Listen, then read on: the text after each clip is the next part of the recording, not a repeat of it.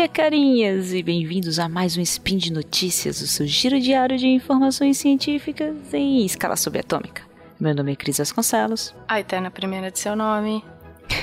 E o meu é Thaís Bot. A imunoglobulinazinha do Seicast. Yes! Yes! Um spin juntas. Yes! Yes! Yes! E hoje, dia 13 luna do calendário Decátria e segunda-feira, 21 de outubro de 2019, do calendário gregoriano, pega seu cafezinho e vem que a gente vai falar sobre os erros da ciência novamente, tá? Uhum. E por que o Japão importou o vírus ebola. Olha só. Speed Notícias.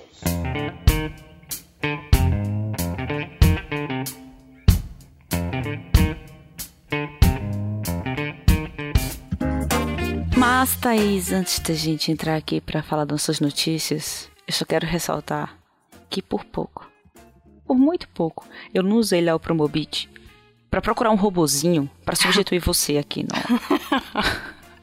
Não faça no isso. É que você não queria mais gravar comigo. Não faça isso. Mas se você fizesse, você ia achar rapidinho, pelo menos. É porque eu tinha que pagar baixo, é por isso que eu uso o Promobit, que tem que procurar uma promoção, que robozinho é caro. E pra você que tem alguém marcando uma gravação com você e não pode aparecer e você precisa comprar um robozinho, usa lá o Promobit, tá, gente? Usa lá, gente. Não pra substituir seu melhor amigo, mas pra procurar as coisas que você precisa. É, sim, ó, é uma comunidade de pessoas reais pra encontrar e compartilhar as melhores ofertas da internet. E pra você ficar lá confiante nas promoções que estão no Promobit, tem pessoas reais lá verificando se aquela loja realmente existe, se aquela promoção é verdadeira. Então vai lá e usa pra achar suas promoções, principalmente agora, antes da Black Friday, Uhum. Pra você ficar ciente dos preços quando chegar lá novembro. Exatamente, pode confiar. Que o que tem lá é de verdade. E, Cris, a nossa primeira notícia de hoje é: geneticistas retratam estudos sugerindo que os, que os bebês CRISPR podem morrer cedo. E a nossa segunda notícia é porque o Japão importou o vírus ebola. Uhum, uhum.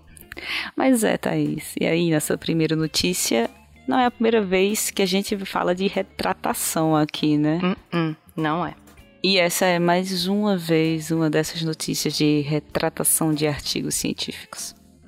Pois é, Cris, ela vem de um artigo publicado numa revista muito importante, que é a Nature Medicine, uma das revistas científicas de maior impacto no mundo científico. É isso aí, Thaís. E o estudo foi publicado em junho desse ano lá na Nature Medicine e sugeriu que pessoas com duas cópias da mutação genética conhecida como Delta 32 no gene CCR5, essa mutaçãozinha que gera resistência ao HIV pode apresentar um risco maior, usando as palavras do artigo, de morrer mais cedo. Mas e aí, Thaís? Delta 32, CCR5, qual é o impacto disso? Pois é, a gente tá falando um monte de nome, né? É, Mas por acaso, ou não, na verdade, essa é a mesma mutação que o tão falado nos nossos spins, a gente já falou várias vezes dessa mutação e desse cara, desse chinês maluco doido. É, o pesquisador chinês He, ele é alguma coisa He, que eu não, nome- não lembro o resto do nome dele, ele fez nos bebês CRISPR. As gêmeas que ele produziu in vitro não têm exatamente a mesma mutação. No entanto, o resultado de não ter as duas cópias do gene normal gera um grande, um grande impacto nessa linha de pesquisa. É. O artigo que saiu esse, é, em junho, ele trazia que as pessoas que são portadoras dessa mutação nas duas cópias do cromossomo, que representa 1% das pessoas do banco de dados de genomas que eles utilizaram, tinham um aumento de 21% na taxa de mortalidade. Olha que loucura. Além, além disso, também ressaltaram no artigo que o banco de dados abrigava menos pessoas com essa mutação do que a teoria da evolução previa, sendo assim um sinal de que indivíduos com essa condição estavam morrendo mais cedo do que a população em geral. Olha isso. Olha que Né? doideira. Olha que doideira. Só de não ter a quantidade que eles achavam que ia ter na população, eles já achavam que tinha menos gente na população em geral, com menos gente viva que teria essa mutação. Mas, Cris, assim que essa pu- publicação saiu, um pesquisador lá do Reino Unido achou bem interessante e tentou replicar a mesma coisa que eles fizeram. E usando variantes próximas às do Delta 32, ou seja, parecido com o que a gente vê nessa mutação Delta 32, ele esperou encontrar o mesmo resultado, resultado que esse artigo da Nature Medicine apresentava. No entanto, o que ele viu foi diferente e ele publicou isso. Mentira. Ele não publicou isso. Ele relatou, na verdade, ele não publicou que o outro artigo era mentira, na verdade. Ele fez isso numa série de tweets, que pra gente é a rede, é a rede social da, da ciência.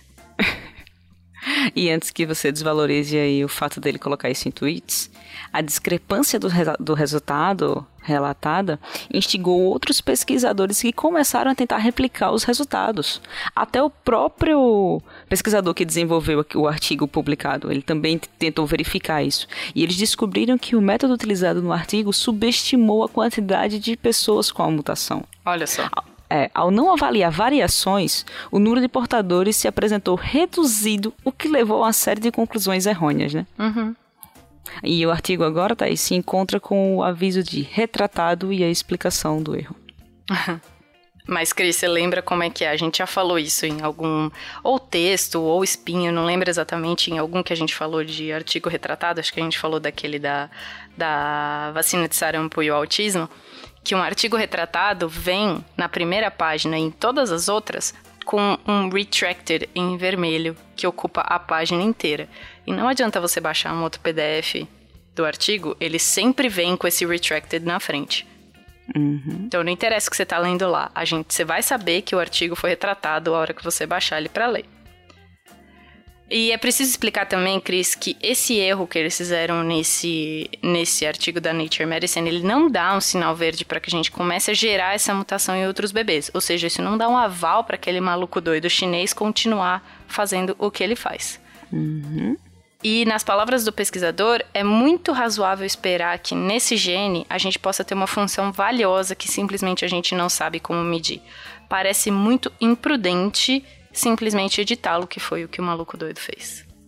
Exato. E só para ressaltar, a gente sempre fala aqui desses artigos interessantes que foram retratados, para as pessoas ficarem cientes que quando a ciência erra, a gente admite que errou. Uhum. A gente volta atrás e explica exatamente onde a gente errou.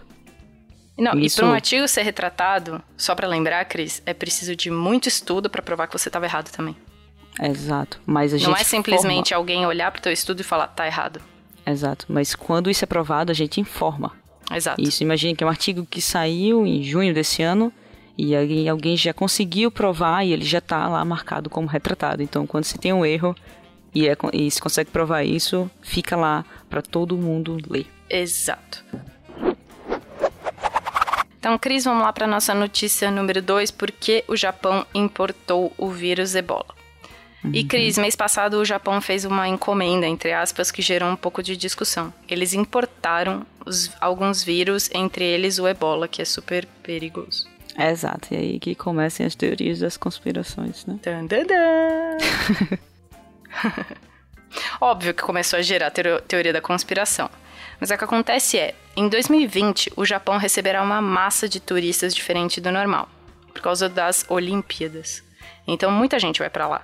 E além deles prepararem quadras, pistas de corrida e tudo mais que eles têm que fazer para todo mundo ir lá jogar, o país precisa estar preparado para uma série de doenças que podem vir nos pulmões e vasos sanguíneos dos turistas. É. Ou seja, eles estão se preparando para o pior de gente infectada que pode chegar no Japão. É isso aí, Thaís. Eles fizeram essa encomenda porque os pesquisadores vão utilizar essas amostras vivas para validar os testes desenvolvidos de modo a testá-los e garantir que estarão preparados para diagnosticar um paciente com algum desses vírus importados.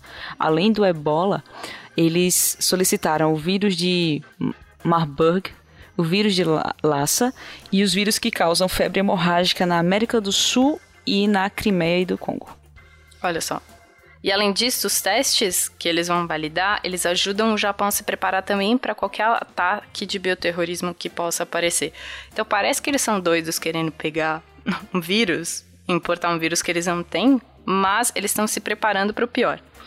E mesmo que um surto de ebola seja improvável, uma vez que ele não é transmitido pelo ar, De acordo com os pesquisadores de Boston, o plano do Japão é avaliar os testes com vírus vivos antes dos jogos começarem. E óbvio que isso faz sentido, especialmente devido ao surto atual de ebola na República Democrática do Congo.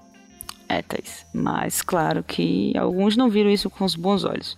Principalmente porque é a primeira vez que o Japão realmente utiliza um laboratório NB4, que é o nível de biossegurança necessário para lidar com esse tipo de vírus. E os moradores da cidade falaram aos noticiários que é tudo desculpa para importar esses vírus, entendeu? Olha a educação. Mas, é, mas especulações à parte, os pesquisadores argumentam que o aumento de laboratórios NB4 no mundo também aumenta as chances de um vírus mortal ser liberado em um ataque de bioterrorismo. Então, realmente, isso precisa ser muito controlado. Mas é aquela história, né? O Tostines vende mais porque é fresquinho ou é fresquinho porque vende mais? Isso não é da idade da Cris, por isso que ela não deu risada. Foi, eu parei aqui e fiquei. É o pois quê? é. Porque é aquela história. Ter mais laboratórios NB4 para trabalhar com vírus muito, muito perigosos realmente te leva à chance de você distribuir isso no mundo como uma arma biológica ou faz você entender mais para prevenir esse bioterrorismo? É. É a história do Tostines, que é uma bolacha, segundo você será biscoito, é, que Recheado. vende mais porque é fresquinho ou ele é fresquinho porque vende mais? Ai. É um risco que é necessário correr? Pois é. Fica e aí a pergunta a vocês. fica aí o questionamento. Fica aí o questionamento. E por hoje é só. Ouça o Spin todos os dias para não criar teorias conspira- da conspiração e saber onde encontrar coisas com preços baratos. Exato, exato. Deixe também no post seu comentário, elogio, crítica e xingamento esporádico. Lembramos ainda que esse podcast só é possível por conta do seu apoio no patronato do SciCast, tanto no Patreon quanto no Padrim e no PicPay, e também graças ao nosso querido patrocinador, Promobits. a Promobit. Exato. Um grande abraço e até amanhã. Um beijo.